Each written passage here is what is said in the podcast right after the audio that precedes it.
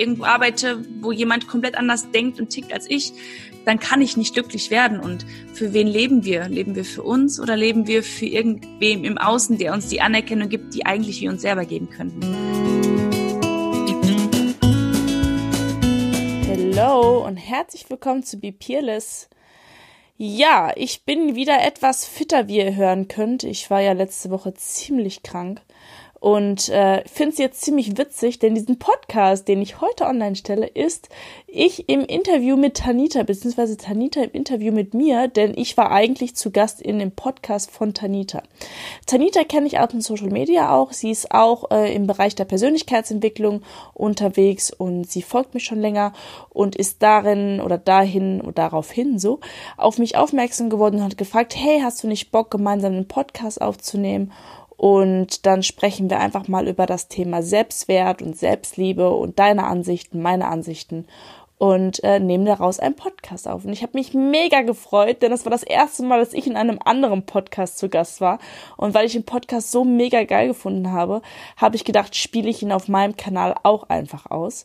Und warum ich das so witzig finde mit der Krankheit ist, wir reden in dem Podcast darüber, warum äh, ja äh, Krankheiten was mit der Psyche zu tun haben und das spiegelt mich ganz gut wider, denn wie ihr mitbekommen habt in der letzten Zeit habe ich habe ich ziemlich krass gearbeitet, also die, die mir auf Instagram folgen, die wissen das auf jeden Fall, für alle anderen auch nochmal. Ich habe meine Website äh, gelauncht, ich habe nebenbei oder schreibe gerade momentan noch Mentoring, dann mache ich mein Instagram ja noch, bin ja auch noch alleinerziehende Mama und, und, und, und, und, baue gerade ein Business auf und da gibt es so viele Sachen, die ich gerade momentan gleichzeitig mache. Und zwar äh, habe ich mich im Zuge dessen total überarbeitet. Das heißt, ich bin bis nachts am Schreibtisch gesessen oder habe sogar auch noch im Bett gearbeitet, bin morgens wieder früh aufgestanden und habe mich total überarbeitet. Und ja, dann hat mein Körper einfach irgendwann gesagt, jetzt ist Schluss jetzt wirst du mal krank und eigentlich ziemlich witzig, denn genau darüber sprechen wir in dem Podcast. Der Podcast ist allerdings schon ein paar äh, Monate alt, beziehungsweise das Interview, denn ja, ich hab's äh, ein bisschen verbaselt mit meiner Website. Es hat ein bisschen länger gedauert und deswegen haben wir so lange gewartet. Ich will gar nicht lange drum herum reden. Kurz erzähle ich noch was über Tanita. Tanita äh, wohnt mit ihrem Baby und mit ihrem Freund auf Bali momentan. Ich bin ein bisschen neidisch. Sie selber hat jahrelang gemodelt und hat im Zuge dessen natürlich einiges an Menschen und einige an Menschen kennengelernt und viele Charakterzüge auch. Und ja, hat im Zuge dessen gemerkt, dass doch andere Werte wichtig sind als die, die sie beim Model-Business kennengelernt hat und hat sich auch in dem Bereich der Persönlichkeitsentwicklung selbstständig gemacht. So, jetzt Schluss mit meinem Gelaber. Ich wünsche euch ganz viel Spaß bei der heutigen Folge. Hallo Mandy Kay. Hi Tanita, guten Morgen. Guten Morgen. Wie geht's dir? Gut geht's mir. Wie geht's dir? Mir geht's auch gut. Bin gerade eben ein bisschen zu spät aufgestanden, aber jetzt auch wach und freue mich, dass wir dieses Interview machen. Und ich würde gerne mit dir über das Thema Selbstliebe und Selbstwert sprechen. Und vielleicht für meine Zuhörer magst du dich kurz vorstellen, Wer bist du? Was machst du, wenn du gerade keinen Podcast aufnimmst und vielleicht in ein paar Sätzen dich mal kurz selbst beschreiben würdest? Sehr gerne. Also, mein Name ist Mandy K. Barth. Ich bin jetzt Anfang 30, Mama von einem achtjährigen Sohn, also alleinerziehend. Ähm, momentan spiele ich, ja, schauspiele ich, sagt man, ne? spiele ich da, darstelle ich ähm, in der Serie Köln 50667, hauptberuflich, baue aber gerade eben ein eigenes Unternehmen auf. Das war mein Hund. du hast einen Ein, Hund auch, ne? genau, genau. Ich bin dann noch Hundemama. ähm, wo war ich stehen geblieben? Genau, dass ich noch gerade ein Unternehmen aufbaue, in dem ich jung heranwachsenden Frauen dabei helfe, ihren eigenen Selbstwert wieder anzuerkennen und ja, eigene Selbstliebe zu entwickeln und ein eigenes Selbstbild zu kreieren, was gesund ist und nicht ungesund. Ja. Und wie bist du da drauf gekommen, das zu machen? Ich hatte selber eine sehr, sehr schwierige Zeit vor einigen Jahren, in der ich, in dem ich festgestellt habe, dass ich würde jetzt nicht sagen, irgendwas nicht mit mir ganz in Ordnung ist, sondern ich mich halt viel schlecht gefühlt habe und ähm, ja, habe dann irgendwann die Diagnose für die Depression bekommen und wollte das selber erst gar nicht anerkennen, habe es irgendwann anerkannt und ja, habe mich da selber durchgekämpft und in dieser Therapiezeit gemerkt, dass das, was mir von Therapeuten beigebracht worden ist, nicht ansatzweise mir geholfen hat, zu dem Mensch zu werden, der ich heute bin.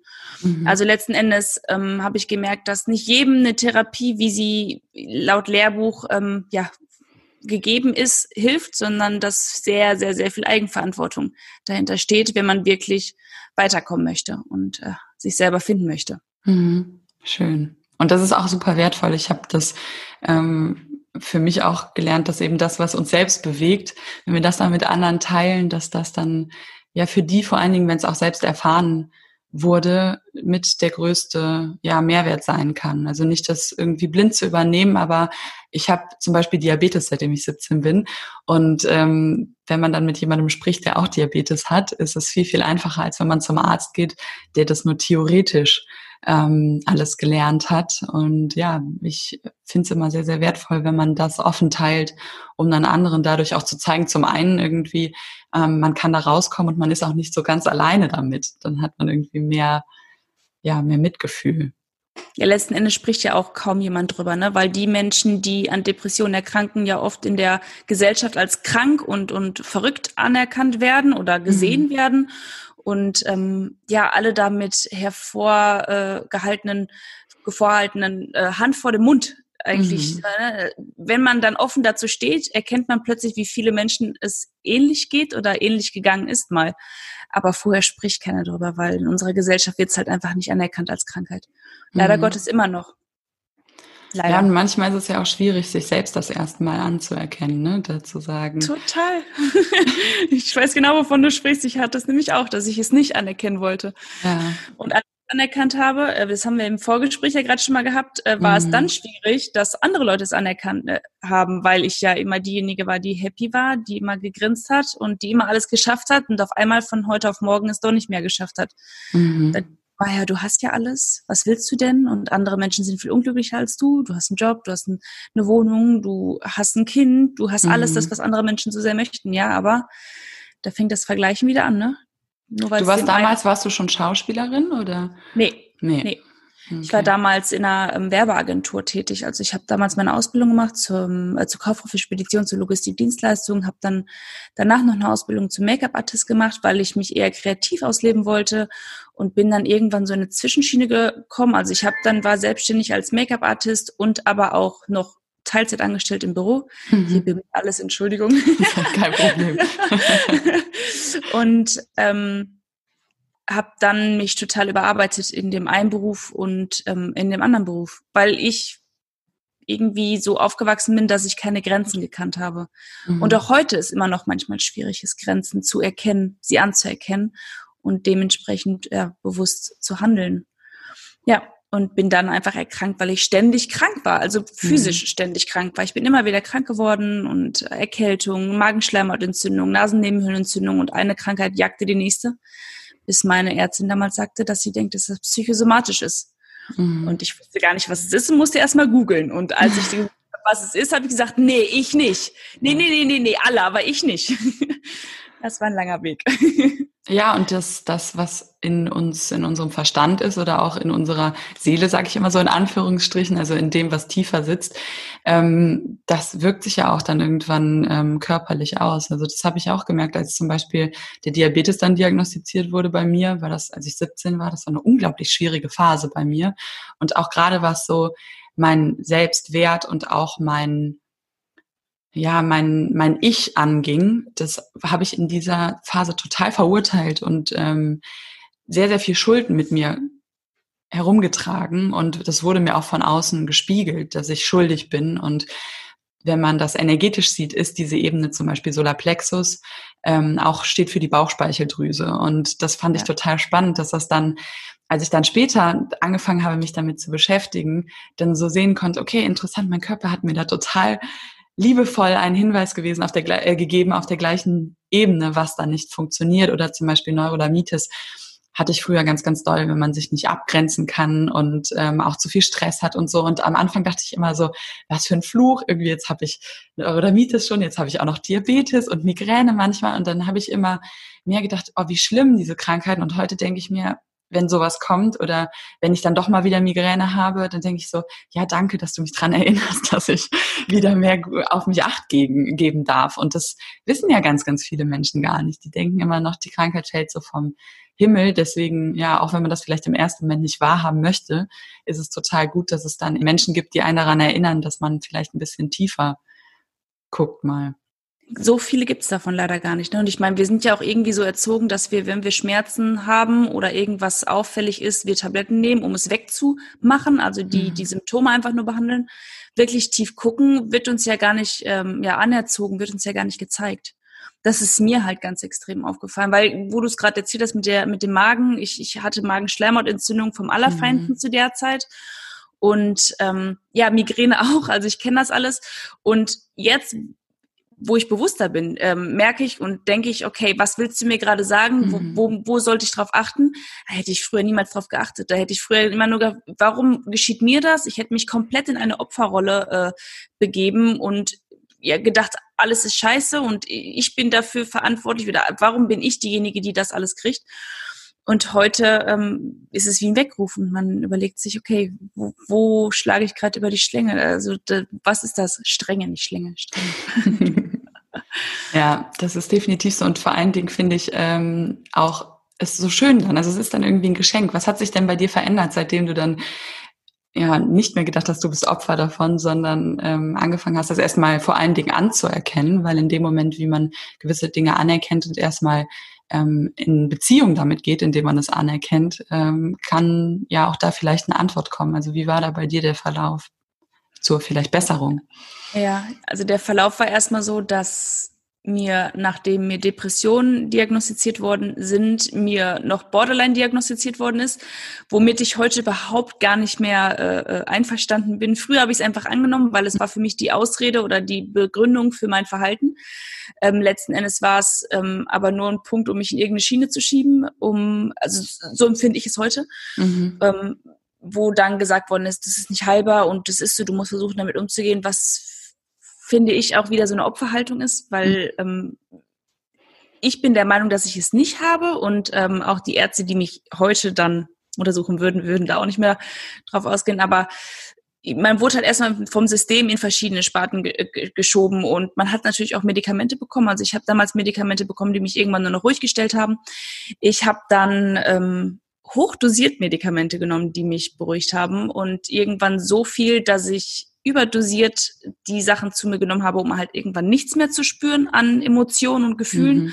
sondern ich war halt wirklich wie ein, wie ein Brett einfach nur noch. Da hätte sonst was passieren können in meiner Umgebung. Es wäre, hätte mich emotional überhaupt gar nicht mhm. berührt.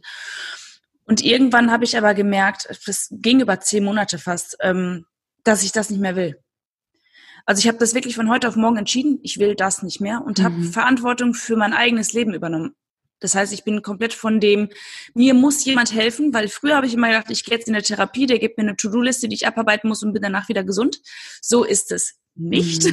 Mhm. Und es gibt auch keine Anleitung, die, die ich mir damals so sehr erhofft habe, sondern wir sind da alle selber für verantwortlich und selber in der Verantwortung, auch zu schauen, was hilft uns? Was tut mir jetzt gerade gut? Nur weil dir in einem Bad, in der Badewanne gut tut, mhm. heißt es ja noch lange nicht, dass das mir gut tun muss. Ich bin mhm. zum Beispiel mhm. gar kein Bader. Ich gehe in eine Dusche, da fühle ich mich besser als in der Dusche, äh, in der Badewanne. Aber sich selber ähm, hinzusetzen und selber zu versuchen, Dinge zu finden, ist halt super aufwendig, weil wenn du heute die Leute fragst, was brauchst du, dann sagen die, keine Ahnung. Mhm. Oder machen sich schnell im Außen abhängig und sagen, ich brauche meine Familie, ich brauche meine Schwester, ich brauche meinen Freund etc. Aber letzten Endes hat es ja nichts mit uns selber zu tun. Und das war ein unglaublich weiter Weg. Ich habe dann angefangen, irgendwann Bücher zu lesen, verschiedenste Bücher, die mit Selbstwert, da gibt es so Bücher mit fünf Schritte zum Selbstwert. Das ist, mhm. also genau, verlockende Buchtitel, ja. aber sie bringen gar nichts. aber aufbauend war es dann doch immer so, dass, also bei mir hat ein Buch irgendwie auf das andere aufgebaut unbeabsichtigt, du wirst mhm. es kennen, das kommt ja irgendwie dann irgendwann alles zu einem, ja. zu dem Zeitpunkt, wo es kommen soll. Und ähm, ja, Übungen, die ich gemacht habe, Achtsamkeitsübungen, ähm, aufgeschrieben, was ich brauche, Dinge aufgeschrieben, für die ich dankbar bin. Also das sind alles so Dinge, die uns ja nicht gesagt werden in der Therapie, sondern in der Mhm. Therapie sitzt du da, zumindest habe ich die Erfahrung gemacht, dann wird dir was erzählt oder beziehungsweise eigentlich erzählst du drei Viertel des Tages, kriegst dann deine Medikamente, die dich dann ähm, irgendwie regulieren sollen und dann, äh, ja, ist das dann dein Weg? Den kannst du dann irgendwie Monate, Jahre, Jahrzehnte gehen oder du fängst irgendwann an, äh, in die Eigenverantwortung zu gehen und zu schauen, was du wirklich selber brauchst. Mhm. So war mein Weg. Ich habe das jetzt, sag mal, das jetzt seit vier Jahren. Ich habe irgendwann, wie gesagt, angefangen, einfach rauszugehen, für mich selber einzustehen, zu schauen, was ich brauche, was ich nicht brauche. Ich habe mich von meiner Familie gelöst, also in Mhm. Anführungsstrichen. Ich habe den Wohnort gewechselt, weil ich gemerkt habe, mir tut es nicht gut, immer so zu sein, wie andere Menschen es von mir erwarten, weil es nichts mit mir als Menschen oder als Seele zu tun hat, Mhm. sondern vielmehr mit der Anerkennung, die ich mir aus dem Außen erhofft habe, die ich mir selber nicht geben konnte Mhm. Und habe dann irgendwann gefühlt, was brauche ich, wo muss ich hin, was möchte ich und habe wirklich unheimlich Angst gehabt, aber habe dann damals wegen meines Jobs den Wohnort gewechselt, bin 150, 140, 50 Kilometer von meiner Familie weggezogen, komplett alleine mit Kind, komplett alleine in einer anderen Stadt, ohne dass mich jemand hätte unterstützen können mit einem Job, der komplett individuell von den Arbeitszeiten ist. Das heißt, ich hätte mir keine Möglichkeit gehabt, eine Tagesmutter zu nehmen oder von der Schule. Ja, und einfach mal, wie sagt man so schön, bei drei ins kalte Wasser springen, ne? Mhm. Einfach mal raus und mich komplett auf meine Intuition verlassen und nicht auf das, was mir andere Leute geraten haben mit, ach, du kannst es doch nicht machen, als alleinerziehende Mutter in einer fremden Stadt, was ist, wenn irgendwas schief geht, was ist, wenn du keine Wohnung findest, das waren alles die Ängste, die andere Menschen auf mich projiziert haben, die sie wahrscheinlich gehabt hätten, wären sie in derselben Situation gewesen wie ich damals. Aber ich habe das Jobangebot gemacht und ich habe da komplett in mich reingehört, gefühlt und habe dann entschieden, jetzt geht's los, ich hau ab und das war das Richtigste, was ich hätte tun können. Mhm. Andere gehen ins Ausland, ich bin nach Köln gegangen. Ist ja auch ein bisschen Ausland, wenn Ja. man aus dem Pott kommt. Nein, Spaß. das stimmt. Also ich finde das total ähm, wichtig, was du eben gesagt hast mit den Medikamenten, das nochmal aufzunehmen, weil ähm, wir denken oft, okay, wir haben jetzt negative Emotionen und jetzt kommt die Lösung, da macht mir jemand die negativen Emotionen weg. Und das, was ich erfahren durfte, also ich habe zwar nie Antidepressiva oder irgendwas bekommen, aber ich kenne das Gefühl, wenn ich versuche, negative Emotionen abzuklemmen, dann klemmt das auch gleichzeitig die positiven Emotionen Genau, ab. richtig, komplett. Und das passiert bei den Medikamenten auch. Das heißt, das wird einem ja meistens nicht so gesagt, auch beim Arzt Genau. irgendwie vorher, ja, du fühlst dann auch das Positive nicht mehr, weil da würden ja die meisten Leute sagen, ja, okay, dann überlege ich mir das nochmal, sondern ähm, die Erfahrung kommt meistens sogar noch nicht mal bewusst. Also ich habe auch mehrere Freundinnen, die ähm, auch Depressionen hatten und eben Medikamente genommen haben. Die, das kam dann so schleichend und die haben sich irgendwann gefragt, was passiert mit mir? Ich fühle mich wie so ein Zombie und ich habe überhaupt ähm, gar keinen Spaß mehr am Leben. Ich fühle zwar das Schlimme nicht mehr so richtig, aber das andere ist jetzt gefühlt noch schlimmer, weil ich gar nichts mehr fühle und mir eigentlich super viel egal ist. Und das versuche ich auch immer, ähm, ja vor allen Dingen Männern oft mitzugeben, die dann versuchen, nicht über die negativen Gefühle zu sprechen, weil die denken, das ist was Schlechtes. Aber wenn man die eben wegdrängt, dann gehen irgendwann auch die positiven, wie richtige Liebe und wie richtige Euphorie weg. Also das machen manchmal nicht nur Tabletten, sondern das machen manchmal sogar wir selbst mit ähm, dem Akt, dass wir diese negativen Emotionen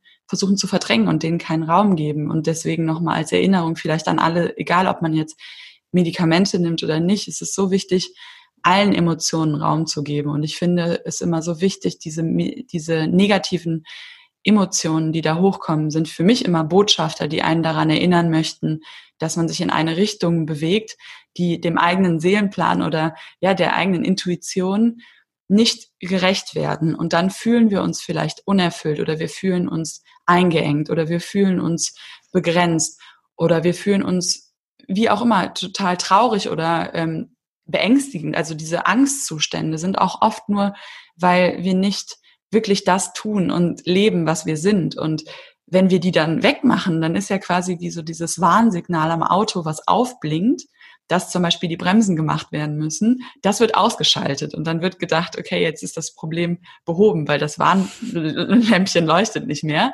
Aber trotzdem musst du irgendwann bremsen und du kannst nicht mehr bremsen und das ist so, für mich habe ich das irgendwann verstanden, dass diese Emotionen einfach nur die liebevollen Botschafter sind, die zwar im ersten Moment nicht so liebevoll aussehen, aber die sind verpackt, also es ist ein schönes Geschenk verpackt in einem hässlichen Geschenkpapier, sage ich immer so. Ähm, und wenn man das lernt, diese Geschenke wieder zu spüren und auch denen wieder Raum zu gehen, dann geben, dann bleiben die gar nicht so lange. Also das ist so so wichtig und dann geben die einem einen Weckruf, dass man weiß, okay, wenn, also ich sehe das heute so, wenn ich merke, ich spüre wieder was Komisches, dann setze ich mich hin, dann atme ich und dann frage ich mich, hey, was möchtest du mir gerade sagen? Komisches Gefühl. So, wo lebe ich nicht meine Wahrheit? Und dann kommt da relativ schnell eine Antwort. Und ich sage mal, wenn du halt fragst, dann wird dir auch geantwortet, wie du gerade eben gesagt hast. Du hast dich auf den Weg der Selbstverwirklichung und Entfaltung gegeben und dann kommt eins zum anderen und das Buch führt zu dem. Und ähm, wichtig ist, finde ich, wenn dann sowas aufkommt, das nicht als Fluch zu sehen, sondern als Möglichkeit wieder zu wachsen. Und diese komischen Gefühle wollen auch einfach nur, dass man nicht immer in der gleichen Situation bleibt, wo man vielleicht in der Komfortzone ist, aber die einem nicht gut tut. Deswegen das, was du gemacht hast, mal raus und alles vielleicht komplett auf den Kopf stellen, kann eine unglaublich große Chance sein, um dann ähm, ja da so ein Reset zu machen und sich mal komplett neu zu erfahren, was da vielleicht die ganze Zeit raus wollte und sich über diese Gefühle bemerkbar machte, oder? Richtig. Und vor allem wichtig ist, was ich gemerkt habe, wenn du es nicht angehst, dann wird es immer wieder kommen. Es ist wie ein roter Faden, der sich durch dein Leben zieht und die Aufgabe, die du, an der du nicht wachsen wolltest, die wirst du so lange erfahren, bis du an dieser Aufgabe wächst. Und das sind ja schon so, so, mhm. man kann es ja sogar in vielen Beziehungen sehen. Viele Frauen geraten immer wieder an Männer, die sie schlagen, bis sie irgendwann aus dieser Geschichte rauskommen, sich von der Geschichte trennen, loslassen. Mhm. Und, und, und von dem, von, also wir dürfen ja irgendwann hinschauen, nur viele machen das nicht. Viele versperren den, sich selber die Augen und möchten gerne im Außen die Lösung haben, aber damit geben sie ja nicht nur die, die, die, die, das Problem nach außen, sondern sie geben auch die komplette Macht über sich selber nach außen. Mhm. Und das ist ja auch mit den Medikamenten gegeben. Wie du gerade sagtest, man spürt ja nicht nur das Negative nicht mehr, sondern es, man ist quasi klinisch tot. Mhm. Es ist mhm. komplett gleichbleibend und umso gesünder. Ich meine, ich habe es auf meinem Social Media auch ganz oft. Ich bin ja da sehr offen und kommuniziere auch meine negativen Tage wie meine positiven Tage. Trotzdem bekomme ich manchmal äh, Mails, in denen drin steht, ich habe immer zu dir aufgesehen, aber jetzt zeigst du, dass es dir auch mal nicht gut geht. Das brauche ich nicht. Und ich denke mir so, ja, aber das ist das reale Leben. Also es ist ja nicht so, dass es Menschen mhm. gibt und egal in der Persönlichkeitsentwicklung gibt es bestimmt viele, die sich so verkaufen. Niemand von uns auf der Welt, wir sind alle Menschen, sind immer Happy Life Family. Niemand. Mhm. Wir haben alle mal schlechte Tage und authentischer, äh, also ich bin einfach, oder ich stehe dafür, authentisch zu sein und zu zeigen, wir sind alle, im Grunde sind wir gleich. Mhm. Wir alle haben dieselben Emotionen, die anderen mehr ausgeprägt, die anderen weniger ausgeprägt, aber wir haben alle dieselben Emotionen. Mhm. Und es ist, wie du sagst, super wichtig, das Negative zuzulassen, um auch das Negative wieder loslassen zu können. Weil wenn wir in der Angst leben, dann leben wir ja nie in der Gegenwart, sondern immer wieder in der Zukunft. Und es baut sich ja immer größer auf. Es wird ja immer schlimmer. Mhm. Es wird ja nicht besser. Umso mehr ich es ignoriere, ist es ja nicht irgendwann weg. Da wächst ja nicht Gras drüber, sondern es kommt dir, selbst wenn du es ein paar Jahre ignorieren konntest, in irgendeiner Beziehung wird es wieder aufploppen. Oder es wächst ein Magengeschwür raus oder irgendwas anderes. Magenschleimhautentzündung, genau. Ja, das ist halt wirklich, ähm, das ist so, das ist auch dieses ähm, Denken, es wegzumachen, weil es unter oder weil es gerade nicht gesehen wird. Unser Körper ist dann da und dann denken wir noch, oh Gott, jetzt habe ich auch noch die Krankheit und ich bin noch mehr Opfer und genau, genau, ähm, genau. Ja, das ist dann richtig dann hängt man irgendwann komplett im Schlamassel drin. Und, ja. ja. Wie hast du das mit deiner, äh, mit deinem Diabetes damals gemacht? Wie bist du da wieder rausgekommen aus diesem, aus diesem, äh, aus diesem Schuldgefühl? Also ich habe ähm, das 2007 bekommen, da war ich 17, bin jetzt auch 30 und ähm, habe das bekommen und habe das mir nicht so wirklich erlaubt, sage ich jetzt mal im ersten Moment auch. Also deswegen, als du gesagt hast, ähm, ja, dass es für dich schwierig war, dir einzugestehen, dass du vielleicht Depressionen hast im ersten Moment, war bei mir auch so ein bisschen, natürlich war es für mich nicht schwierig, das einzugestehen, weil das hat man auf der Hand. Also ich bin mit einem Blutzucker von über 600 mit dem Krankenwagen ins Krankenhaus gefahren worden. Ähm, das hat man dann schwarz auf weiß, wenn einem die Ärzte das alles sagen und man weiß auch, bei mir stimmt was körperlich nicht. Aber ich dachte immer so, ja, lass dich jetzt davon nicht unterkriegen. Also das war so ein bisschen meins und ich bin am Anfang ein bisschen in diese Verdrängungsgeschichte reingegangen. Ich habe auch da noch nicht verstanden, dass es dafür eine Ursache gibt. Also ich habe damals noch gedacht, es wäre vielleicht schlechte Ernährung oder so. Obwohl ich eigentlich, weil ich schon gemodelt habe, jetzt auch nicht irgendwie außerordentlich schlecht gegessen habe. Aber ähm, ich habe das im ersten Moment noch nicht so richtig als Sprache oder als Spiegel von etwas Innerem gesehen. Und dann habe ich angefangen, ähm, aber parallel auch Bücher zu lesen und ähm, habe dann irgendwann immer mehr diese Winke mit dem Zaunfall bekommen, wie man so schön sagt, dass das eben alles in, in Verbindung steht. Meine Heilpraktikerin hat das früher bei Neurodermitis mir schon gesagt, ähm, aber auch bei Diabetes dann habe ich dann angefangen mal zu recherchieren. Meine Mutter hat mir auch immer Bücher gegeben, weil die auch sehr ganzheitlich denkt. Also ich bin eher aus so einer Prägung gekommen, wo der Ansatz auf jeden Fall da war und wo auch ähm, ja, meine Mutter offen dafür war, aber gerade als Teenager will man ja nicht auf die Mutter hören. Deswegen war das, äh, hat es äh, auch nur teilweise was gebracht. Ähm, und dann war es so, dass ich einfach immer mehr dieser Sache Raum gegeben habe und dann kamen die Antworten auch so zu mir und dann war ich mit 20 in Indien und habe mich da sehr viel mit dem Thema Chakren auseinandergesetzt und dann Schon so früh. Es, ja, ich habe tatsächlich, also äh, schon seit so zwölf Jahren beschäftige ich mich schon so mit dem Thema. Also es fing bei cool. mir schon sehr, sehr früh an. Eigentlich schon als Kind war ich sehr offen dafür. Habe so an Engel geglaubt und habe gedacht, dass die Engel mir die Wünsche erfüllen und nicht das Gesetz der Anziehung oder so. Sorry und ähm, bin dann sehr offen dafür gewesen. Nur in meiner Pubertät war das irgendwie weg. Also ich habe den Zugang dazu verloren und wollte eben auch dazugehören und gemocht ja. werden. Und dann habe ich in der Schule mal über Engel erzählt, ähm, Gymnasium. Dann haben die mich ausgelacht. Und dann habe ich mir gedacht, so darüber rede ich jetzt auch nicht mehr.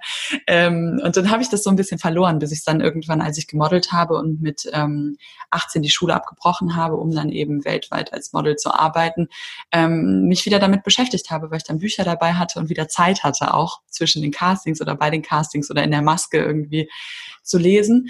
Und dann kam das so Schritt für Schritt. Ich kann gar nicht konkret sagen, das war der Umbruch. Aber je mehr ich mich wieder mir selbst zugewandt habe, umso ähm, mehr konnte ich diese Schuld loslassen. Also auch dieses, dieser Gedanke von, ich bin schlecht, weil ich damals etwas gemacht habe. Also ich habe in meiner Beziehung nicht wirklich treu und ehrlich und hatte damals noch einen Mentor, der mit mir und meinem Freund ähm, befreundet war. Also der wurde dann so zum Mentor. Das war am Anfang nur ein Freund, weil der ähm, 16 Jahre älter war und wurde dann eben zum Mentor, weil der viel mehr wusste als wir.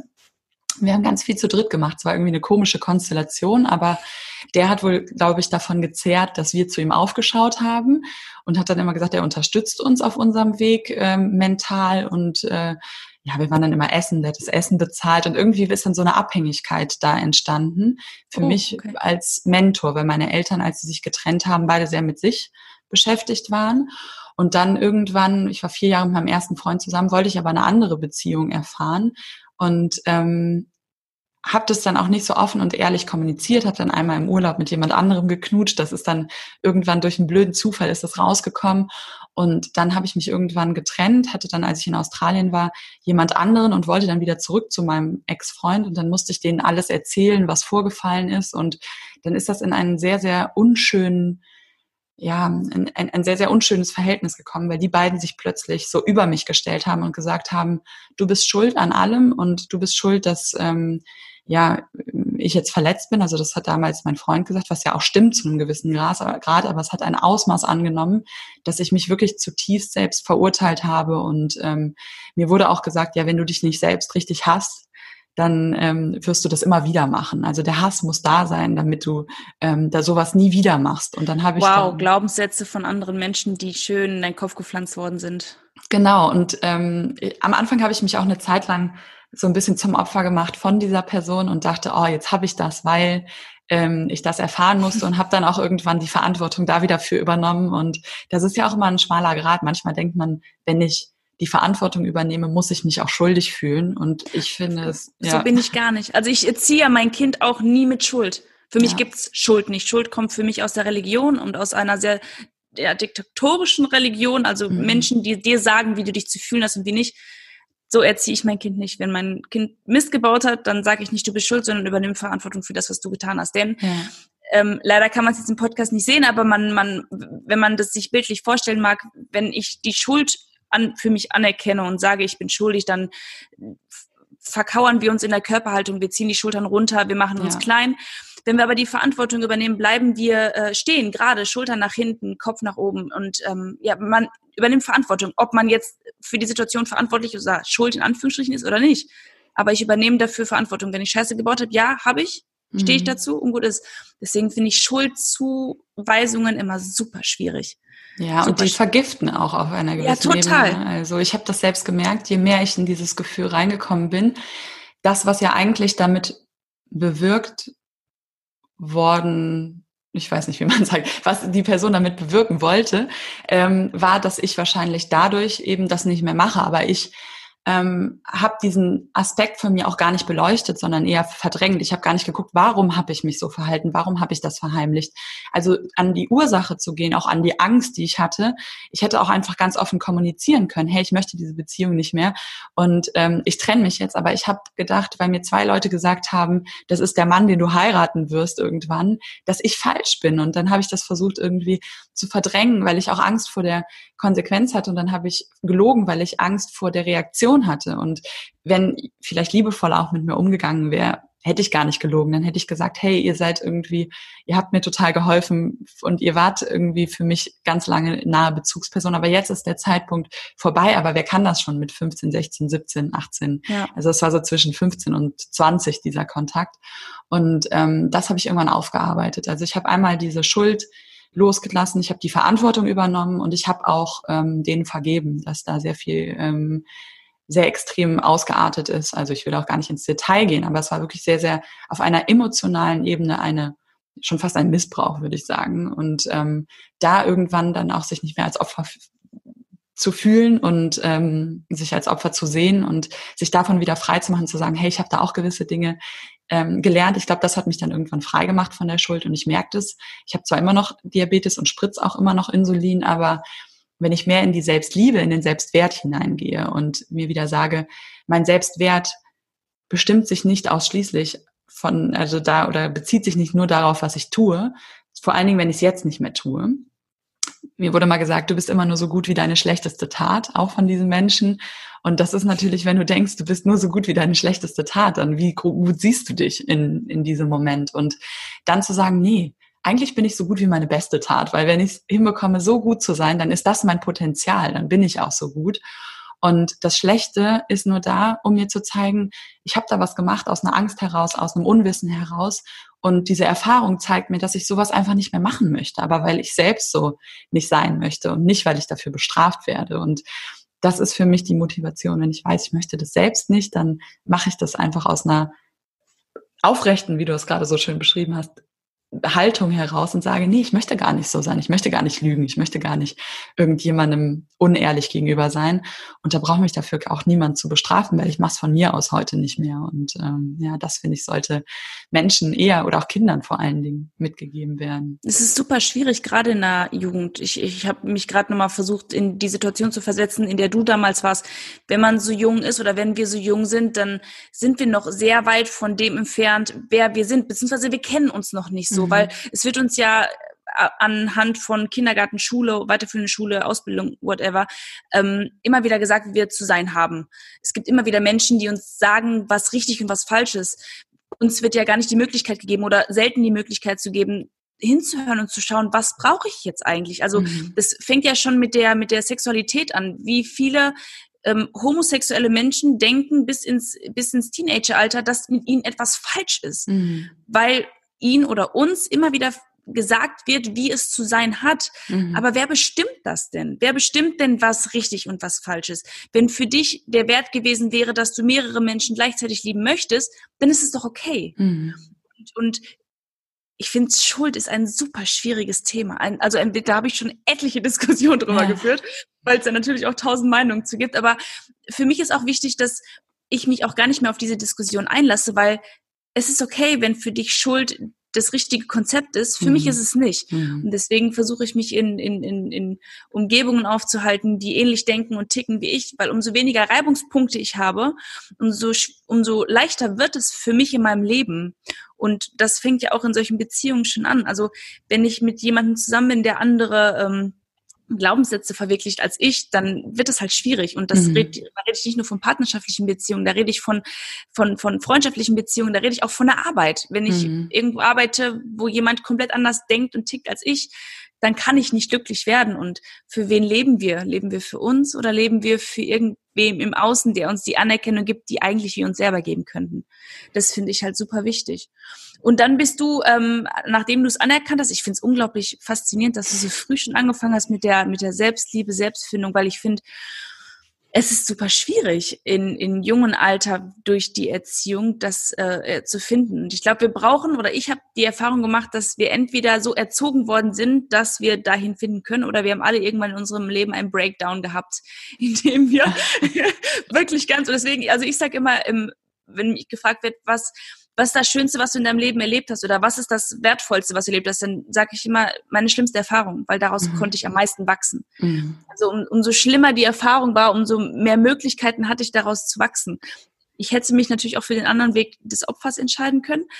Aber wenn wir mal ehrlich sind, Menschen oder wenn wir immer nur Happy Life Family in unserem Leben gehabt hätten, dann wären wir nie so tiefgründig mhm. geworden, wie wir es heute sind, weil wir kennen beide Facetten, Yin und Yang. Wir kennen das Gute wie auch das Böse. Und ich glaube, auch nur deswegen haben wir, ich ähm, spreche jetzt nur von dir und von mir, die Möglichkeit, anderen Menschen etwas mitzugeben, weil mhm. wir halt zeigen, dass beides notwendig ist, um größer zu werden.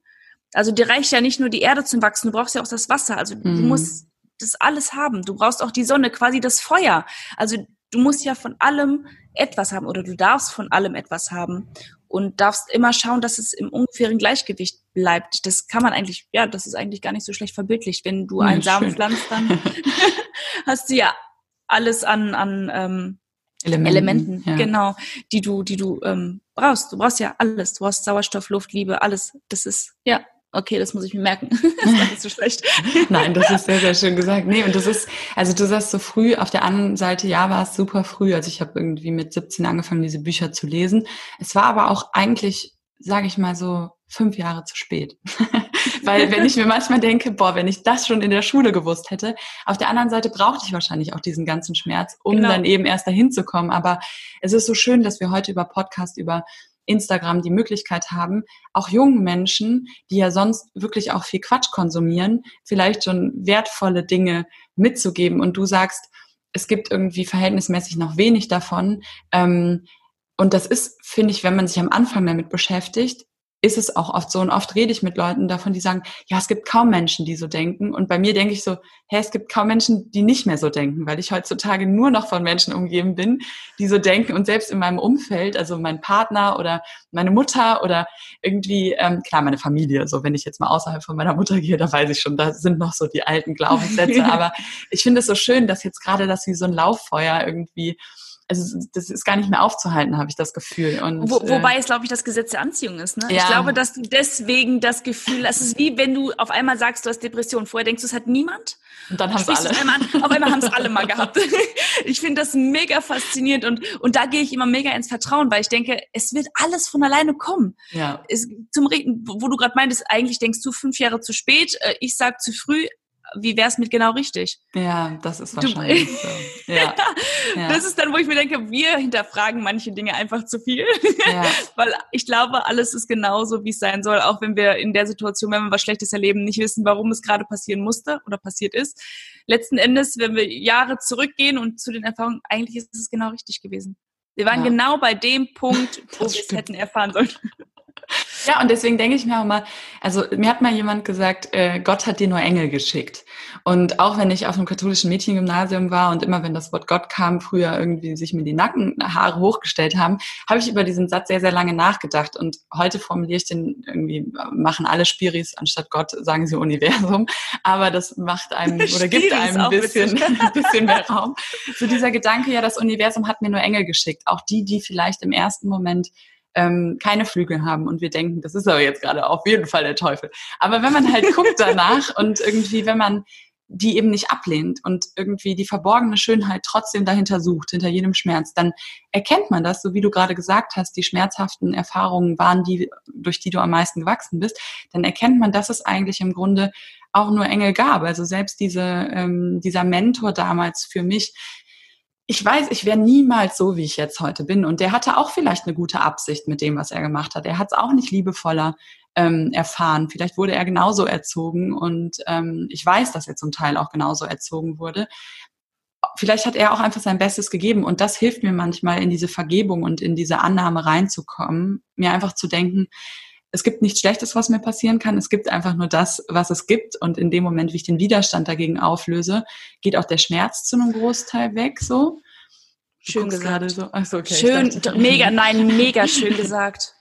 Und ähm, das hilft mir dann. Und auf der anderen Seite, die Leute machen es nur so gut, wie sie können. Und auch ja. dann mir selbst zu sagen, genau. ich habe es auch nur so gut gemacht, wie ich konnte. Ich konnte damals nicht sagen, ja, hey, übrigens, ich habe jetzt gerade einen anderen Typen hier in Australien, euch beiden. Also schon vorher. Ich, ich konnte ja. das nicht sagen. Ich habe gedacht, wenn ich das sage, dann, dann hassen die mich. Und mit 17 will man geliebt werden und angenommen oder mit 19, als es damals war. Wollen wir das nicht alle? Wir wollen es immer ja. noch, aber wir, wir, heute ist es irgendwie so, wir bleiben dann, also bei mir ist es so, ich bleibe eher mir treu, als dass ich was mache, was andere Menschen, mir die Liebe von anderen Menschen gibt, die, also ja, die, die kommt nicht an, wenn du nicht selber damit zufrieden bist. Was voll, voll. Es ist wie, ich, ich habe auch damals gemodelt und ich habe viele Bilder gemacht und ich habe nie mich selber nie so geliebt und hübsch gefunden, wie andere Menschen mir auf meine Bilder ähm, ja. damals bei Facebook noch Kommentare geschrieben hat. Ich habe immer gedacht, ja, schön, aber das kam bei mir nie an, weil ich mhm. habe mich nie so gesehen. Das ist wie der erste Freund, der sagt, oh, du hast so eine schöne Figur. Ja, aber ich mochte mich nicht, wie ich war. Mhm. Also konnte der das 20.000 Mal sagen, aber es ist nicht angekommen.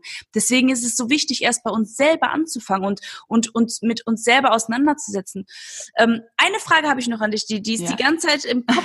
ähm, wie, wie ich erfahre es in meiner Umgebung, ähm, gerade arbeitstechnisch, ähm, äh, die Medienbranche ist ja ähm, ja oberflächlich schon sehr oberflächlich, weil es halt nun mal auch viel auf Aussehen und auf Leistung ankommt, ähm, erfahre ich oft oder habe ich in der letzten Zeit oft erfahren, dass Menschen mich für verrückt abgestempelt haben, dass ich in Anführungsstriche andere Ansichten habe als sie oder als mhm. die Mehrheit, als die Normalität. Wie ist es bei dir? Weil ich erfahre das schon, also ich liebe es, mit Menschen zu kommunizieren, die ähnlich ticken wie ich, aber durch meinen Beruf ist es natürlich nicht immer möglich, mit, mit Menschen zu kommunizieren, die nur meine Denkweise haben. Und es ist auch gesund und gut, nicht nur immer die gleichen Ansichten zu teilen, sondern einfach mal, um auch, ja, ähm, ja, weltenoffen zu bleiben. Ja. Aber hast du das in deiner Umgebung oder in deinem in deinem Leben auch schon erfahren, dass dich Menschen für eine verrückte spirituelle Hexe abgestempelt haben? Also definitiv das erste Mal in der Schule, als ich von Engeln gesprochen habe oder von irgendwelchen Wesen, die ich wahrnehmen kann.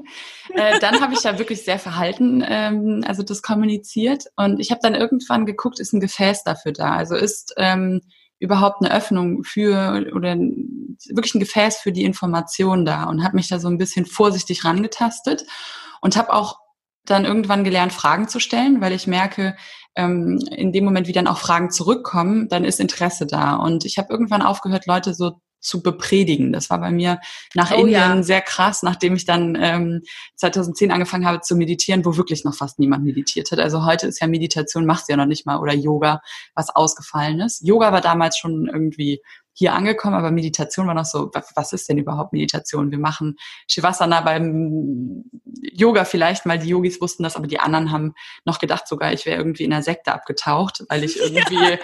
äh, Marishi früher auch oder Osho früher auch die Leute bekehren wollte. So.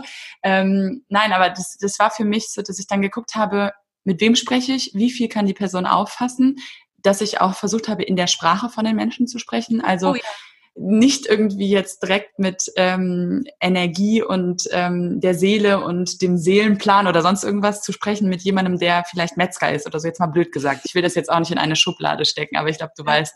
Ja. Also so, wenn da kein Zugang dafür ist, dann zu gucken, wie dosiere ich das und ähm, ich habe gemerkt, dass oft Kritik oder zumindest auch negatives Feedback kam, wenn die Leute sich dadurch bedroht gefühlt haben. Also wenn du zum Beispiel Nichtraucher bist plötzlich und du sprichst dann mit einem Raucher darüber, dann hat, haben die Leute ganz oft Angst, dass du denen irgendwas wegnehmen möchtest. Wenn du mit guter Ernährung anfängst und für die ist die Ernährung der Hauptkanal für Liebe, die die in dem Moment erfahren, also für ein glückliches Gefühl und du sagst, du musst oh, aber schön, ja mal das oder das machen, dann bekommen die Angst und dann werden die manchmal auch aggressiv, weil die Angst bekommen, dass du denen was wegnehmen möchtest. Wenn du sagst zum Beispiel, Alkohol tut deinem Körper nicht gut, Zigaretten tun deinem Körper nicht gut, ähm, fleischlastige Nahrung tut deinem Körper ähm, nicht gut oder so. Also das, das dann zu sagen, ähm, wenn jemand da aber eine gewisse Anhaftung hat und auch sagt, mir tut das aber in dem Moment gut. Also weil das ist ja der, das Paradoxe. Die Zigarette im ersten Moment tut einem ja gut, aber langfristig nicht. Und wenn du Menschen etwas wegnehmen möchtest, was denen in dem Moment gut tut, dann ist es sehr, sehr, sehr, sehr, sehr schwierig. Und ich habe dann irgendwann angefangen, denen nicht mehr zu sagen, was nicht gut ist, sondern meinen Fokus auch bei mir komplett auf das auszurichten, was gut ist. Also nicht zu sagen, mach das nicht, sondern zu sagen, hey, probier doch mal das oder das. Oder schau doch mal das oder das. Und ich habe gemerkt, je mehr ich dazu geworden bin und das auch wirklich war, was ich gepredigt habe, in Anführungsstrichen, umso mehr sind die Leute auf mich zugekommen und haben. Ja, weil du Inspiration warst. Genau. Weil sie gesehen, das war bei mir nämlich so, ich habe mich verändert und dann erst haben sich alle von mir abgewandt, auch auf der Arbeit. Ja. Ähm, so nach dem Motto, oh Gott, was geht denn jetzt mit ihr? Die geht zu irgendwie, ich habe viele Seminare damals besucht, ähm, habe das auch auf Instagram geteilt und es gibt ja immer so Frequenzen, wo die Leute tanzen und wild durch ja. die Gegend. Ja. Und es sieht halt auch einfach verrückt aus. Also wenn man nur diese Frequenzen sieht, sieht's aus wie weiß nicht, Scientology oder wie ja. das heißt. Ja. Es sieht verrückt aus. Aber das, was dazwischen ist, und das erst wurde sich von mir abgewandt und dann fing das an, dass dann hintenrum, also so nach einem Jahr hieß, boah, du hast dich krass verändert. Und ich immer so, ja, das liegt halt an den Sachen, die ich mache. Ja, du, ähm, und dann aber immer hintenrum, also nie öffentlich kommuniziert, sondern immer so, was hast du nur gelesen? Mhm. Was hast du denn gemacht? Kannst du mir da eventuell helfen? Und ich habe anfangs, wo ich diese Seminare besucht habe, auch immer so, ich habe da was gelernt, du musst das und das machen. Das wird dich genau dahin bringen, wo ich bin. Und das war wirklich wie eine Irre, ne? Mhm. ich wollte allen zeigen, welchen Weg ich gegangen bin, damit sie auch das erfahren, was ja. ich erfahren habe. Und irgendwann, nachdem man da, nachdem ich dann noch einige Male auf die Schniss gefallen bin, denn dann wurde ich als die spirituelle Hexe abgestempelt, ja. ähm, habe ich dann, wie du gesagt hast, einfach nur das für mich gelebt und, und dann haben die Menschen gesehen, dass ich mich verändert habe und daran haben sie dann ihre, deswegen baue ich auch genau so meinen Instagram-Kanal auf, ähm, ihre Inspiration rausgezogen, denn ich wollte ja nie ein Vorbild sein. Ich mhm. habe das gelebt, was ich gelebt habe und bin dadurch Vorbild für manche Menschen geworden. Und ich finde es auch besonders wichtig, auch für die Zuhörer, die immer das Gefühl haben, dass sie anders, komisch oder nicht sind wie alle anderen. Das ist nicht schlimm, nicht zu sein wie alle anderen, weil wer sagt denn, dass die Normalität das Richtige ist. Mhm. Normal sind die Menschen, die die mehr, die der Mehrheit entsprechen. Also es mhm. können auch, ich habe ein ganz tolles Bild mal auf Instagram geteilt. Das war ein Schwimmbecken, wo knapp zehn Leute drin waren und äh, neun von zehn Leuten haben ins Becken reingepinkelt. Das sind dann die normalen, weil das sind die, ist die Mehrheit. Mhm. Und einer stand in der Mitte zwischen diesen ganzen zehn, der fertig und, und ausgelacht, äh, fertig gemacht worden und ausgelacht worden ist, weil er sich eben nicht so verhalten hat wie mhm. die normalen, wie die Mehrheit. Aber letzten Endes, wer sagt denn, was richtig und was falsch ist? Also mhm. ich möchte keine Pipi im Schwimmbecken haben, in dem schwimmen gehe. Ja, ja. Also es ist halt super. Vor allen Dingen nicht von anderen Leuten. Ja, genau. ich versuche ich versuch immer so, so, so, so, so bildreich wie möglich ja. zu sprechen, weil äh, viele Dinge verstehen wir erst dann, wenn wir sie mit Erklärungen, ähm, ja, mit Metaphern das, schmücken. Ja, ja genau, Meta genau, das Wort habe ich gesucht, mit Metaphern schmücken. Deswegen versuche ich immer so einfach wie möglich zu sein. Es ist wie dieses Bild mit dem Glück wo äh, zwei Männchen stehen, der eine hat einen Topf mit Glück in der Hand und der andere fragt, woher hast du es? Und der sagt, ich habe es selbst gemacht, weil nur das können nun mal mhm. nur wir mhm. selber. Und und deswegen ist es richtig und wichtig für alle, die die zuhören, die denken, sie wären anders und fühlen sich jetzt auch eventuell gesehen, gehört und, und, und fühlen das gerade. Macht weiter, geht einfach euren Lebensweg und, und, und geht eurer Intuition nach, denn ähm, es ist immer der richtige Weg. Es gibt kein Falsch. Mhm. Egal wie schlecht sich der Weg anfühlt, es gibt kein Falsch, weil wenn du nach rechts oder nach links gehst, es ist immer der richtige Weg, weil wenn du links gehst und das dich aber nicht zu dem äh, Ziel gebracht hat, wo du eigentlich hin wolltest, dann brauchtest du diese Erfahrung, um das Ziel zu erreichen. Mhm. Also es ist immer richtig, egal was du tust und auch dein Fremdgehen damals war genau der Weg, den du hättest gehen müssen, um da zu sein, wo du heute bist. Du mhm. sagst selber, du wärst nicht der Mensch, der du heute bist, wenn du nicht diesen, diesen Mentor gehabt hättest, wenn du diese Erfahrung nicht gemacht hättest. Es ist, es ist immer richtig, wie es ist, mhm. finde ich. Ja, nee, finde ich genauso. Und vielleicht kannst du auch noch mal, weil das finde ich ähm, auch nochmal wichtig so zu sehen, weil ich habe Instagram angefangen. Ich hatte früher mal so einen Modelkanal und dann habe ich den irgendwann gelöscht, weil ich nicht mehr wollte. Und ich hätte den auch einfach umpolen können, aber da bin ich nicht drauf gekommen, irgendwie alle Bilder zu löschen und nochmal ähm, damit anzufangen. Und ich wusste auch im ersten Moment gar nicht, ob ich bei Instagram nochmal überhaupt was machen möchte. Und dann habe ich einen neuen Kanal aufgemacht und da ging es von Anfang an schon seit 2016 um diese spirituellen Themen. Und deswegen ist meine Audience auch irgendwie so, oder zumindest auch die Leute, die mir folgen, ähm, sind komplett, denke ich mal, offen dafür, weil die von Anfang an so ja. auf den Kanal gekommen sind. Und du hast ja eben gesagt, so bei dir ist es manchmal schwierig, wenn du dann so bist. Ähm, aber vielleicht auch nochmal so als Erinnerung, wenn du du selbst bist und du machst einen Post, der dich selbst widerspiegelt, so wie du es für dich für richtig hältst, weil das richtig ist ja auch immer, wie finden wir es für uns, also wie spüren wir das für uns. Ähm, und dann schreiben dir Leute, hey, das fand ich jetzt total toll, dann kommt es wahrscheinlich viel mehr an, oder? Als wenn du irgendwie einen Post machst, wo du was darstellst, weil du es vielleicht auch vielleicht posten musst oder weil ähm, ja, das, ähm, du denkst vielleicht im ersten Moment, das kommt besser an und dann kommt die Anerkennung, oder hast du auch die Erfahrung, weil du hast ja schon unglaublich viele Follower auf Instagram, das ist ja nochmal eine ganz andere Nummer als bei mir jetzt irgendwie mit paar 7000, du hast, ich weiß nicht, wie viel hast du, über 250 oder so, ne? Ja, genau. Ja, und das ist ja auch äh, dann nochmal eine ganz andere Nummer, ne? Ja, aber ähm, schön, dass du es ansprichst, denn die ersten 100.000 sind mir gefolgt aufgrund von Köln 50667, mhm. weil ich da die Darstellerin war, dass ich, ja. weil ich die Frau von Alex Kowalski war. Und ich habe auch, also ich habe mich 2000 ganz vorne angefangen. Ich habe lange Facebook gehabt und ich habe ja gerade gesagt, irgendwann habe ich Kommentare auf den Bildern bekommen, die mich emotional sehr verletzt haben. Habe also nie Instagram gehabt und habe dann damals mhm. bei Köln angefangen. Dann hieß es vom, vom, vom Ingo so, ja, du musst dich unbedingt da anmelden und das kann total erfolgreich werden. Und ich mal so, ja, ich mag keine Bewertung außen und so ist es nun mal bei Instagram, ja. du postest ein Bild und wirst bewertet. Und damit kam ich zu der Zeit noch gar nicht klar. Habe es dann irgendwann gemacht, aber irgendwie nur so das, was ich gedacht habe, könnte gut ankommen. Und ähm, habe dann 0815 Sachen gemacht und immer nur aus dem aus dem Zuge dessen, weil ich dachte, andere Menschen verlangen das von mir und habe dann irgendwann aber gemerkt, ich bin super unzufrieden mhm. mit dem, was ich hier mache, weil ich mich als komplett anderes verkauft habe als das, was ich bin. Ich habe dann irgendwelche Bikini-Bilder hochgeladen, weil die natürlich die meisten Likes ja, bekommen haben, keine Frage. Sex Sales, ne? Genau, Sex Sales, ja. ja. Und ähm, habe dann aber letztes Jahr im Mai kompletten Change gemacht. Das heißt, ich habe äh, auch wieder eine äh, nicht so geile Erfahrung gehabt mit äh, meiner damaligen Freundin und die hatte immer das Gefühl, dass dass sie ähm, dass sie in meinem Schatten steht, weil ich sehr sehr sehr ja nicht mal extrovertiert bin, sondern ich bin, ich möchte immer das Beste für andere Menschen und mhm. habe zu der Zeit noch nicht gesehen, dass vielleicht für sie das, was sie hat, ausreicht, weil ich hätte ihr noch mehr gewünscht. Das hat sie nicht so toll gefunden, dann gab es einen Breakdown und dann habe ich ab dem Moment gesagt, weißt du was, ich habe keinen Bock mehr drauf, ich mache jetzt nur noch das, was ich will und wer damit konform ist, der kann bei mir bleiben, alle anderen können gehen. Mhm. Ich habe keinen Bock mehr drauf gehabt. Ja, und dann ähm, habe ich das gewechselt und dann fing es erst an, dass ich Follower verloren habe. Mhm. Weil die Leute wollten nicht diese, diesen deepen Scheiß in Anführungsstrichen mhm. hören, den ich auf einmal von mir gegeben habe. Und mhm. die haben natürlich gedacht, was ist denn jetzt auf einmal mit ihr los? So erst hat sie ganz normale Sachen gepostet und Bikini-Bilder hier, Bikini-Bilder da. Und auf einmal geht sie so tief und viele Menschen wollen da ja gar nicht hingucken, weil ja. sie ja dann merken könnten, dass wirklich etwas da ist, was sie aufarbeiten dürfen. Es tut natürlich auch immer weh, wenn man sich mit sich selbst beschäftigt, weil um zu wachsen, musst du dich mit Dingen beschäftigen, die, die dich immer noch verletzen, die du loslassen darfst. Und wirklich, ich, wir wissen es beide, es tut halt einfach weh. Mhm.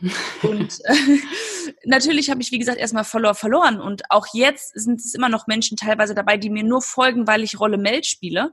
Ähm, aber auch viele anders. Du hast natürlich den Vorteil, du hast zwar weniger Follower, aber du hast in Anführungsstrichen echte, die genau das feiern, was du tust. Mhm. Ich habe nicht nur echte. Mhm. Weil natürlich mir noch welche folgen, die mir nur folgen aufgrund dessen, weil ich bei Köln mitspiele. Mhm. Aber ich bin nicht Köln. Und deswegen, ja, ich bin ja in der Rolle ein ganz anderer Mensch als der, den, der ich im richtigen Leben bin. Ganz anders ist jetzt übertrieben, weil Mel ist auch sehr, ähm, ja, sehr fürsorglich etc. pp. Aber ich habe nicht ansatzweise was mit Leuten zu tun, die den Rollen von Köln mhm. entsprechen. Also ich mhm. bin ein anderer Mensch. Ich bin Mandy K. Barth und da mhm. bin ich mhm. Rolle Mel. Mhm. Und ich kriege auch jetzt noch manchmal Nachrichten, die steht, hey Mel. Und ich denke, ja. du da oben mein Name. Also ich oder wie heißt du in echt Mel? Hey, ja. Hier steht doch mein Name. Ja. Das ist äh, äh, schon sehr schwierig. Und auch da gibt's Menschen, die gar nicht so denken und, und, und fühlen wie wir oder wie mhm. ich. Und total von außen beurteilen, die gar nicht versuchen, etwas zu hinterfragen, wie etwas gemeint. Und wenn wir mal ehrlich sind, ich mache zwar ein Posting, der in meinem Namen geschrieben ist, aber wenn den 259 Mensch, äh, 259.000 Menschen lesen, mhm. lesen 259.000 Menschen was anderes. Mhm. Der eine interpretiert es so, der andere so, weil jeder einen anderen Lebensweg gehabt hat. Und das ist wie, du wirst es vielleicht kennen, ähm, das innere Kind in dir muss Heimat finden. Das mhm. Buch fünfmal gelesen von Stefanie Stahl. Mm, Und ich habe jedes Mal was anderes gelesen. Ja, definitiv. Man denkt so, hä, wann hat die das Buch umgeschrieben? Wer hat das ausgetauscht auf meinem Nachttisch? Das kenne ich auch. Aber einfach, weil wir an einem komplett ja. anderen Punkt stehen. Ja. Das ist ja wie mit Filmen, anderem, also ich gucke kein Fernsehen, nicht mehr viel Fernsehen, ganz selten. Mm. Ähm, wir sehen auf einmal in den Film andere Sachen, die ja. wir in den zweimal davor gar nicht gesehen haben, weil wir uns intellektuell weiterentwickeln. Und so ist es auch. Ich habe früher viel diskutiert und habe gesagt, hä, so habe ich das gar nicht gemeint.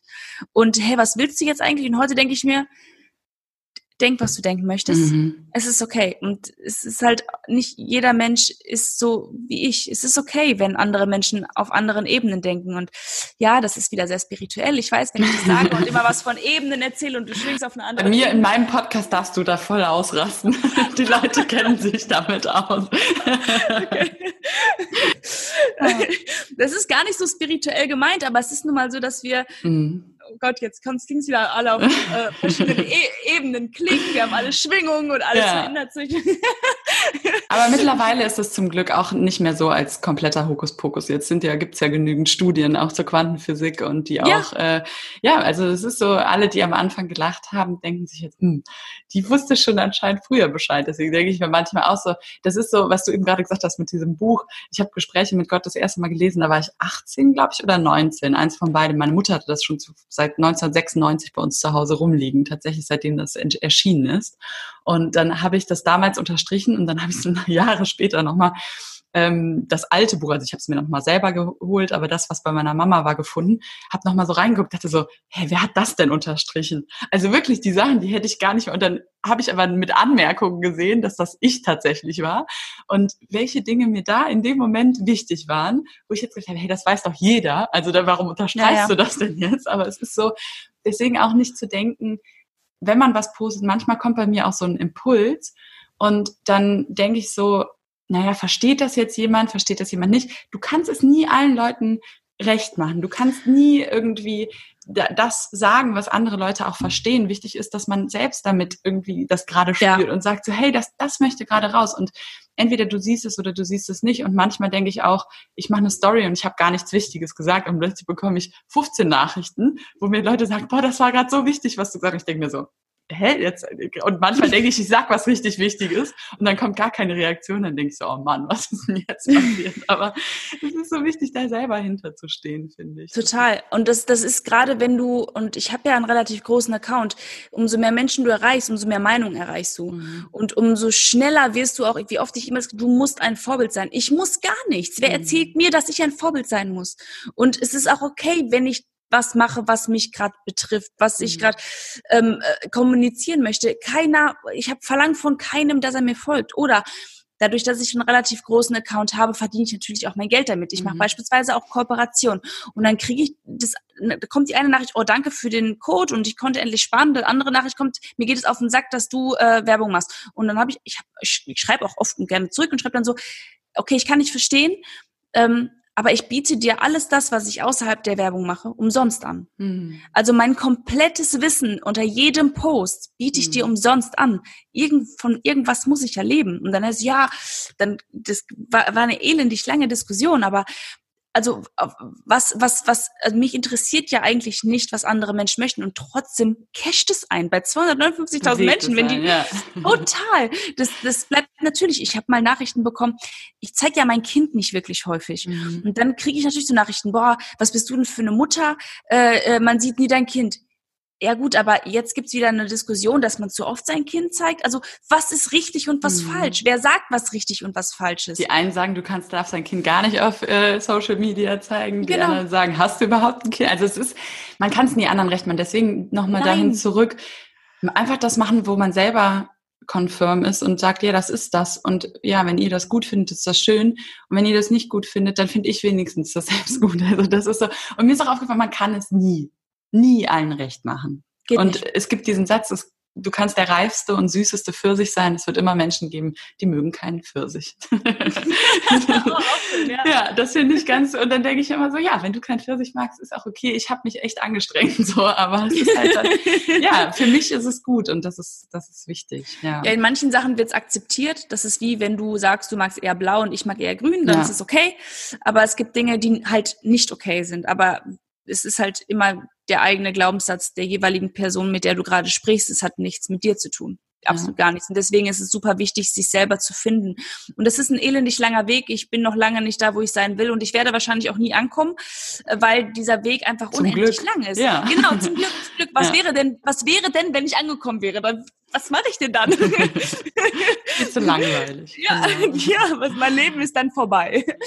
Ähm, dieser Weg ist einfach das Schöne und ähm, deswegen finde ich es so wichtig, wenn, wenn, ich finde es so toll, wenn ich jungen Menschen auf diesen Seminaren noch begegne, die halt auch noch sehr jung, wo, wo ich mir denke, mein Gott, in deinem Alter, da habe ich noch ganz andere Sachen gemacht. Mhm. Finde ich cool, dass du jetzt schon hier stehst. Und das hat nichts mit spirituell sein und nicht spirituell sein zu tun. Ähm, überhaupt gar nicht. Ähm, für den einen ist Meditation was, für den anderen nicht. Ich mhm. finde es grauenvoll, auf dem äh, äh Stuhl zu sitzen oder auf so einem Meditationskissen äh, und zu meditieren, weil meine Gedanken mich kaputt machen, verrückt machen ich bin eigentlich, ich tanze lieber, weil ich gerne mhm. aktiv bin, aber ich meditiere im Tanzen. Ich liebe es zu nähen, das ist meine Meditation. Mhm. Meditation ist ja nicht das, was uns unbedingt gesagt wird, was Meditation ist. Es muss nicht sein, dass du wie Buddha auf dem, äh, im Schneidersitz da sitzt. Das muss keine Meditation sein.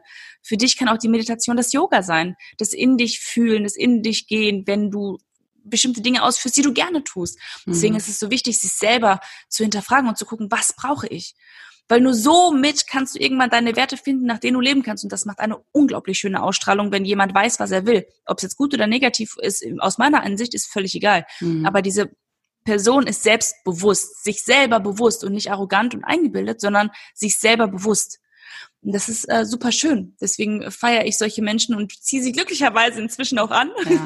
so wie dich jetzt. wie schön, ja. Nee, aber das war auch so ein Gefühl einfach.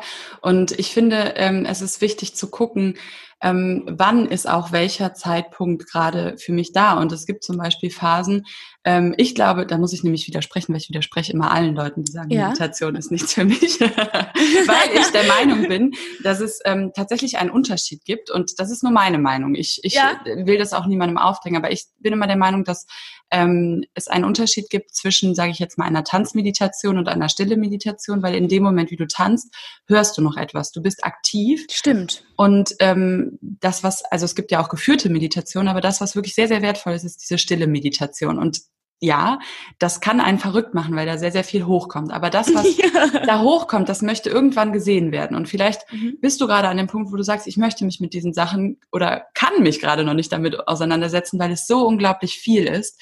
Aber dann ist nicht die Meditation nichts für dich, sondern die Dinge, die da hochkommen, sind gerade im Moment noch zu viel, um die zu tragen. Und ähm, dann ist vielleicht dieser Weg des Tanzes oder des Yogas gerade das Ventil, was für dich in dem Moment am besten passt. Und dann solltest du auch auf gar keinen Fall dich dazu zwingen, dich jetzt immer hinzusetzen und in Stille zu meditieren, aber vielleicht dem trotzdem nochmal eine Chance geben, liebevollen Raum geben, zu sagen, hey, vielleicht setze ich mich nur mal eine Minute hin und atme und mache die Augen zu, anstatt zu versuchen, direkt eine Stunde wie Passana zu machen oder was auch immer, was ähm, sehr, sehr intensiv ist, weil das merke ich immer wieder für mich. Man kann sehr, sehr viel machen, was meditativ ist, was einen entspannt, was einen zentert, was einen in Frieden, in Ruhe bringt.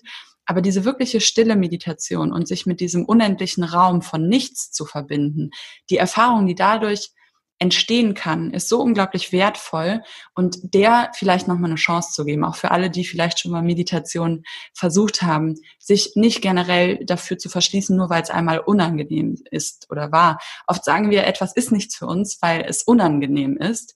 Ja, das Aber stimmt. das ist nicht die Wahrheit. Es ist vielleicht dann doch etwas, etwas für uns, aber vielleicht gerade vielleicht deswegen, nicht. vielleicht gerade deswegen, ja. Genau, also nur das wollte ich nochmal sagen, weil ja. ich finde, Meditation, da gibt es ganz viele Formen und es ist ganz wichtig, äh, für sich zu gucken, was passt für mich gerade, an welchem Punkt bin ich gerade, aber trotzdem vielleicht auch dieser unbekannten und vielleicht ein bisschen äh, gruseligen Stille oder diesem gruseligen Raum von nichts, wo so viel hochkommt, ähm, mal Raum zu geben, weil viele sagen auch, ich kann nicht meditieren, weil ich denke die ganze Zeit und ich meditiere seit über zehn Jahren und ich denke in manchen Medita Meditationen auch permanent. Und deswegen heißt das nicht, dass ich nicht meditiert habe, sondern es wollten einfach nur Dinge hochkommen, die gesehen werden wollten. Und wenn ich die dann da gehabt habe und den Raum gegeben habe, dann sind die irgendwann weg. Aber dann war das die Meditation, um die eben einmal an die Oberfläche kommen zu lassen. Das ist und vielleicht dann, noch wichtig, das einfach zu hören, dass es okay ist. Genau, Weil es ist vollkommen das, okay. Ja. Ja, Ja. und es ist nicht, du hast nicht nur meditiert, wenn du nichts gedacht hast. Dann habe ich vielleicht in meinem Leben, also wirklich diese krasse Erfahrung von gar nichts ist da und ich bin im absoluten Nichts verschwunden für weiß ich nicht wie lange, weil du hast ja auch keine Zeit measern. Ach, das ist so wenig passiert in den letzten zehn Jahren, obwohl ich jeden Tag meditiere. Aber wenn dann dieser Zeitpunkt kommt oder dieser Moment kommt, dann feiere ich das richtig. Aber ich verurteile auch nicht die anderen 10.000 Meditationen, die ich hatte vielleicht, äh, wo ich, ähm, ja, es ist ein bisschen zu viel Meditation, aber ungefähr, du weißt, was ich meine, wo ich gedacht habe, weil das gehört dazu, aber diesen Raum nicht komplett zuzumachen, nur weil man da vielleicht im ersten Moment sich nicht wohlfühlt. Das nochmal vielleicht als Tipp an dich oder die, die es vielleicht schon mal Ja. versucht haben. Weißt du, was mir aufgefallen ist? Ich habe dich noch gar nicht gefragt, wer du bist, woher du kommst und was dich zu dem geführt hat, was du, wo, was du gerade machst. Ist, ja, ich würde sagen, wir, wir schlagen auch langsam an den Bogen, weil mit unserer Ja. halben Stunde, das hat auf Ja. gar keinen Fall geklappt. Also ich habe ja schon ein bisschen erzählt, ähm, ja, ich bin Tanita Romina und habe einen Instagram-Kanal und Podcast, der Move Your Love heißt. Mein, mein Leitsatz ist so, lebe deine Liebe. Vor allen Dingen die Liebe zu dir selbst, zu anderen Menschen und zum Leben an sich. Und lieben bedeutet für mich Ja zu sagen und in Verbindung zu treten.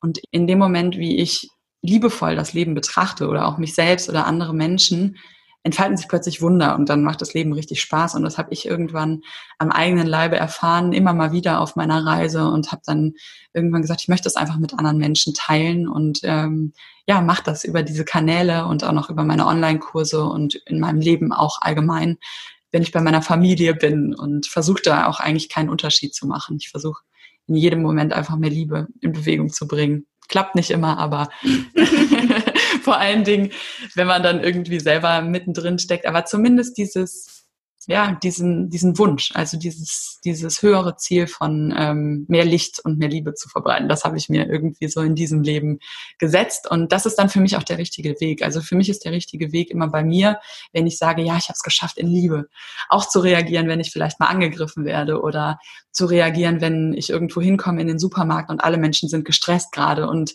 ähm, kämpfen gegeneinander, dann doch hilfsbereit zu sein, achtsam zu sein und sich mit den Menschen zu verbinden, egal ob das dann der Bäcker ist oder wir, wenn wir jetzt gerade sprechen, da keinen Unterschied zu machen. Und das ist so ein bisschen mein Purpose, den ich versuche auch noch ähm, so zu machen, dass ich davon leben kann. Und ja, habe da sehr viel Freude bei. Also das vielleicht so zu meiner Person. Und dazu gekommen bin ich durch meinen Weg durch all die Erfahrungen, früher Model, dann ähm, habe ich eine Coaching-Ausbildung gemacht und habe ähm, irgendwann angefangen, all das, was ich an mir selbst ausprobiert habe, eben mit anderen Menschen auch zu teilen oder zumindest denen einfach das zur Verfügung zu stellen und dann die motiviert, ihren eigenen Weg dann zu gehen oder auch ihre eigenen Erfahrungen zu machen, weil auch das, was ich erlebt habe, was bei mir funktioniert hat, geht ja nur teilweise auch bei anderen oder resoniert da auch Genau. nur teilweise. Sehr schön. Ja, ich danke dir auf jeden Fall, dass du dir äh, die Zeit genommen hast, dass äh, wir gesprochen haben. Es hat mir unglaublich viel Freude gemacht. Es hat für mich auch wieder sehr, sehr viel ähm, nochmal ins Bewusstsein gerufen, dieser Austausch. Ich habe für mich auch sehr, sehr viel mitgenommen. Ich auch für mich und wir könnten auch meine 58 Stunden lang quatschen. Äh, komm gerne mal vorbei oder wir treffen uns mal irgendwo. Ja. Dann äh, lernst du auch mal meine Tochter kennen und ich vielleicht mal deinen Sohn. Und äh, ja, wäre schön, würde ich mich freuen jeden Fall. Ja, mich auch. Danke Für alle Podcast-Hörer, äh, wie finden sie dich? Sie haben hast so. gerade schon mal gesagt. Stimmt, ja genau, auf meinem Kanal Move Your Love und ähm, auf Instagram meiner Webseite auch, auch- alles, genau. Wir können ja die Links noch in die Show Notes packen. Wie Ja, finden Sie genau. dich? Ja, genauso Instagram, ähm, Mandy K. Barth, also mein ganz normaler Name. Mhm. Ähm, dann Be Peerless ist mein Podcast und mandykbarth.com ist meine Internetseite, die demnächst hoffentlich bald online geht. Es ist gerade viel im Umbruch und viel im Aufbau und äh, ja, da werden spannende Dinge auch noch auf jeden Einzelnen zukommen. Wie schön, ja. Ich finde es, ich finde es total ähm, toll, dass du da diesen Shift jetzt gerade machst und auch wenn er vielleicht nicht so einfach ist, weil andere Menschen dich noch anders sehen oder die Rolle vielleicht sehen, ähm, ja, es ist so wichtig, ähm, ja, dass du da einfach dich auch nicht unterkriegen lässt. Das finde ich immer so. Einfach weitermachen mit dem, wo man fühlt, dass es richtig ist. Das darf ich mir selbst auch immer wieder sagen aufs Neue. Und an alle, die jetzt gerade zuhören, auch, ja. ja. Weil dann ist es sehr, sehr wertvoll. Cool. Ich danke dir. Ich danke dir. Ciao, ciao. ciao. Ich hoffe, ihr konntet ganz, ganz, ganz viel mitnehmen. Ich glaube, das war so ziemlich meine längste Podcast-Folge, die ich jemals gehabt habe. Aber ich wollte sie euch einfach nicht vorenthalten, weil ich das Gespräch so inspirierend gefunden habe, ihre Ansichten. Sie hat eine super beruhigende Stimme und was das Interview angeht, kann ich mir bei ihr auch noch einiges abgucken, denn sie lässt mich ausreden. Ich lasse manchmal meine Podcast-Gäste nicht unbedingt ausreden, weil ich immer direkt eine Frage stellen will, was ziemlich unhöflich ist. Da darf ich noch ein bisschen an mir arbeiten und an meiner Art und Weise der Kommunikation. Generell auch ein bisschen langsamer sprechen, so wie Tanita das macht. Ich freue mich auf jeden Fall mega, mit ihr dieses Interview gehabt zu haben. Wenn das das richtige Deutsch ist, ja. Ähm, alle Kontaktinfos zu Tanita ähm, packe ich euch nochmal in die Show Notes rein. Da wisst ihr oder da könnt ihr sehen, wie ihr sie bei Instagram finden könnt. Da könnt ihr auf ihre Website und auch zu ihrem Podcast findet ihr da. Ja, und wenn ihr Bock habt, keine weitere Folge mehr von mir zu verpassen, dann lasst mir gerne ein Abo da. Wenn euch die Folge super inspiriert hat und ihr denkt, dass sie jemand anderen auch gefallen könnte, könnt ihr die natürlich auch gerne teilen. Und ja, bis dahin alles Gute. Ciao!